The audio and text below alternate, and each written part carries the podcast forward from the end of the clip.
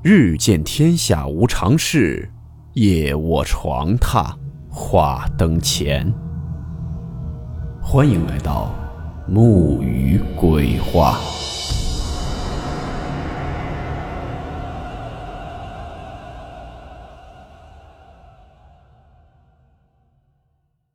大家好，我是木鱼。今天这个故事是一位叫做俏天仙的网友讲述的故事。故事名称：水鬼。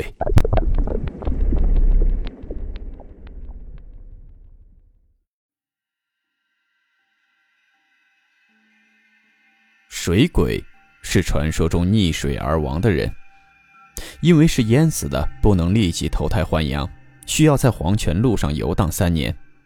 如果找不到替身，那么就不能投胎转世，生生世世只能化作水鬼，忍受着孤苦与凄凉。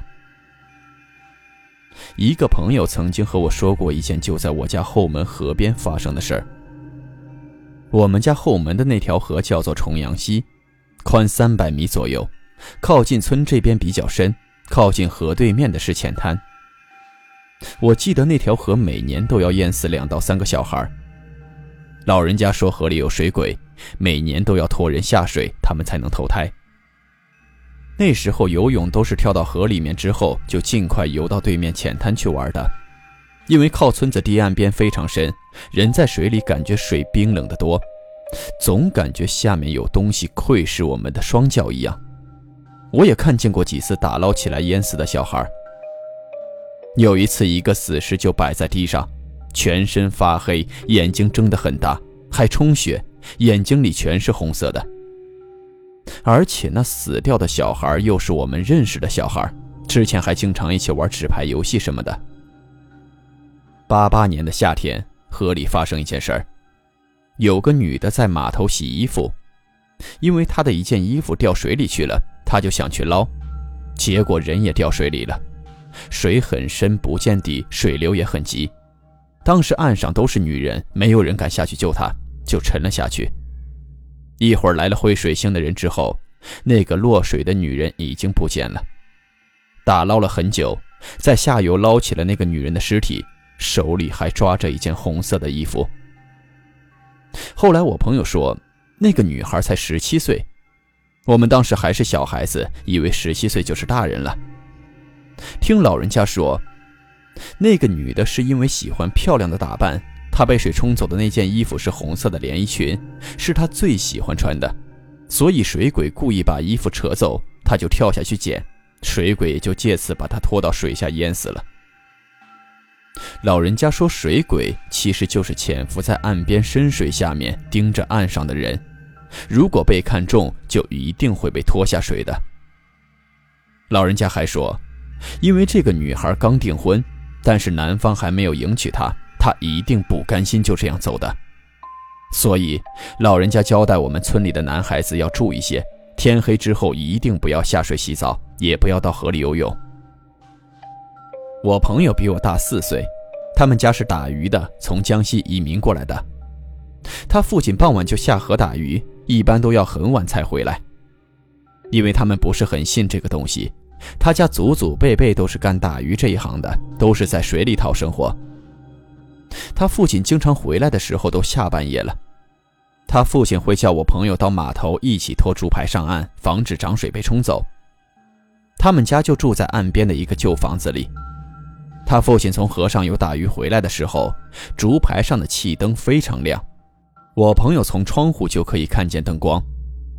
他看到父亲灯光之后，他就会跑去河边码头等父亲靠岸，然后再一起拖竹排上岸。有一天晚上。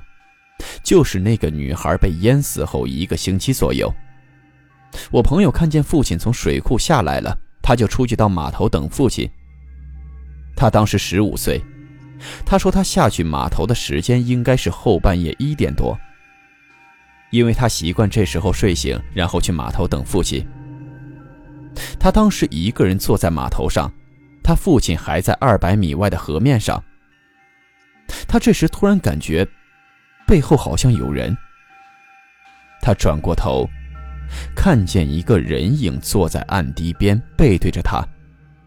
两个人距离就两米左右，因为有气灯射过来，他看见那个人影是一个女的，穿着一件好像是红色的连衣裙。那女的坐在岸上，一双脚伸进水里摇晃着。我朋友还问了一句：“你怎么这么晚还在这里玩啊？”话没有说完，我朋友的父亲就大声叫他说：“你不要说话，不要碰他。”然后他父亲从竹排上跳到水里，拼命朝他游过来，还大声叫我同学快跑，快回家。我同学也忽然清醒了，他想起这个红色的背影，不就是淹死掉的那个女的吗？当时心里特别害怕，想动却动不了。这时，那个东西开始转身，慢慢站起来了，朝他转身，还伸手拨着脸上的头发。因为那个女的头发是披住的，湿漉漉的贴在脸上，看不清楚脸。我朋友这时已经瘫坐在地上了。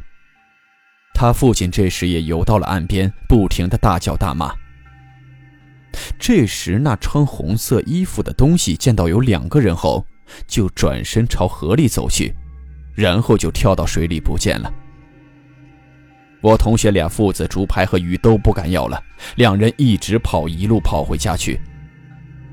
后来没多久，我这个朋友对我说，他们一家人要回江西了，不在武夷山打鱼了。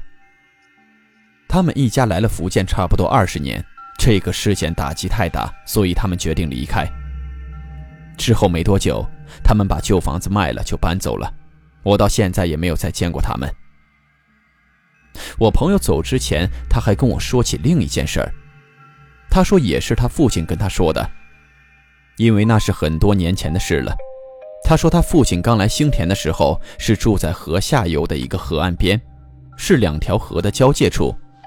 他们一家是住在河边一个文革时期遗留下来的水磨坊房子里，房子是竹木结构的，有两层，楼下一层延伸到水面上，楼板下面就是水流，而且水很深。整个磨坊建在岩石上，房子的一半面积下面都是河水，而且房子附近都是荒地，没有什么人烟。因为不要租金，所以他们就住在那里了，打鱼也方便。他们在一楼煮饭睡觉，就在二楼。那应该是在七十年代末的时候。我朋友说他才刚学说话，没有什么记忆。他父亲经常半夜打鱼回来，然后就上楼睡觉。但是睡觉前，总要做一件事儿，就是把一个锣挂在窗户边。有时候睡觉了以后，他父亲会大力的敲几下，然后骂几句脏话再睡觉。他们家之前有养一只狗，不过晚上从来都不叫，白天叫得很凶。后来他父亲把狗送走了，说是那狗没用，因为晚上有脏东西到他家楼板上来，狗也不敢出声。特别是在月圆的时候，他们家一楼的竹楼板在半夜就会吱呀吱呀的响，好像有个东西在上面跳来跳去的。有时候还会听到他厨房的水瓢在敲打竹栏杆的声音，在半夜里很清脆地发出嘟嘟嘟嘟的声音。这时候，我朋友父亲就会大力的敲一下锣，然后就可以听到有什么东西跳到水里去，扑通一下水溅起来的声音。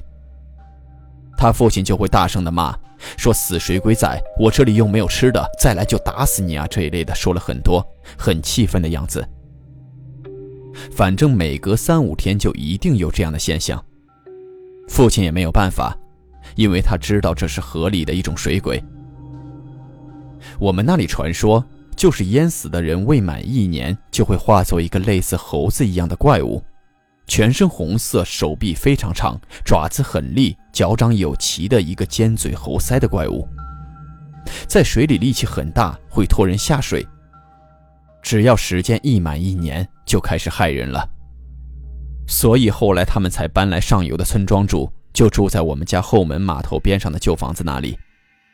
都过了很多年，也没有什么事儿，想不到还是差点出事儿。这是我朋友跟我说的水鬼的事，我不知道是真是假。他说的最恐怖的时候，是当他说起他父亲有时候半夜听到水鬼的声音后。就悄悄趴在窗户上，偷偷的往一楼看。他父亲看见一个红色毛皮的像猴子一样的东西在月光下用爪子抚摸他家的狗。那条狗浑身直打哆嗦，动也不动，也不敢叫。然后那怪物就拿起一个水瓢，这边敲敲，那边敲敲，还时不时地朝窗户看过来，冷冷地笑着。他父亲吓得半死，就拿起棍子拼命敲锣，然后大骂。那怪物就一缩身子，从缝里跳到水里跑去了。我在一个大酒店做保安的时候，我表哥也和我说过，武夷山有一年曾经在河里深水区抓到过一个水鬼，他们叫做水猴子，抓来后就关在河边的一个铁笼子里面给人观看，是一个红色的像猴子一样的怪物，缩成一团，连脸都不愿意给人看见。有人拿棍子去捅他，就嘶嘶的吼叫，很吓人。老人家说，那怪物在岸上是没有力气的，但是到了水里，力气再大的人也能给拖走。不过，只过了一个晚上，那怪物就不见了。因为很多人都有看到，所以应该是真的有这样的事儿。表哥说，就在城关桥下的那个位置抓的，也是在那里跑掉的。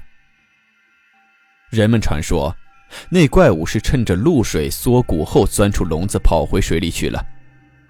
结果那一年，三个成年人在桥下摸螺丝的时候被淹死了。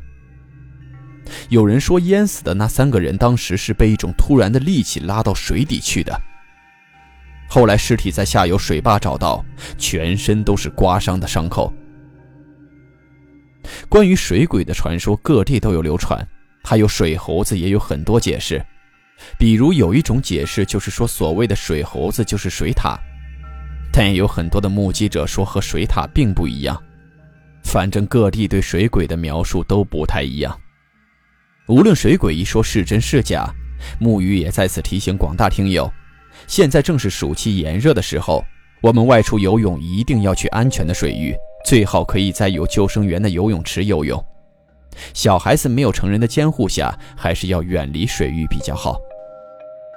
最后，沐雨跟大家通知一件事情：昨天在喜马有发动态，可能有些听友没有看到。因为沐雨家是河南鹤壁的，近期受到特大暴雨的影响，有可能没有办法正常的更新。昨天电脑断网了一天，我给网络公司打了电话，说是线路基站停电，部分宽带和手机信号不可用。我的手机信号最近也是很不稳定。这会儿网络暂时恢复了，沐雨就赶快过来给大家更新一下。看天气预报，未来十五天还都有雨，也不知道还会不会出现断网断电的可能，所以在这里给大家先通知一声。如果有没有收到通知的听友有询问关于更新的情况，麻烦看到的听友帮沐雨回复解释一下。沐雨的安全大家不用担心，因为我家住的位置地势比较高，暂时还没有太大的影响。木鱼也会注意安全，照顾好自己，大家不用担心。再次感谢各位听友的支持和理解，也感谢各省市的救援人员。相信我们团结一致，众志成城，任何困难都可以克服的。河南加油，鹤壁加油！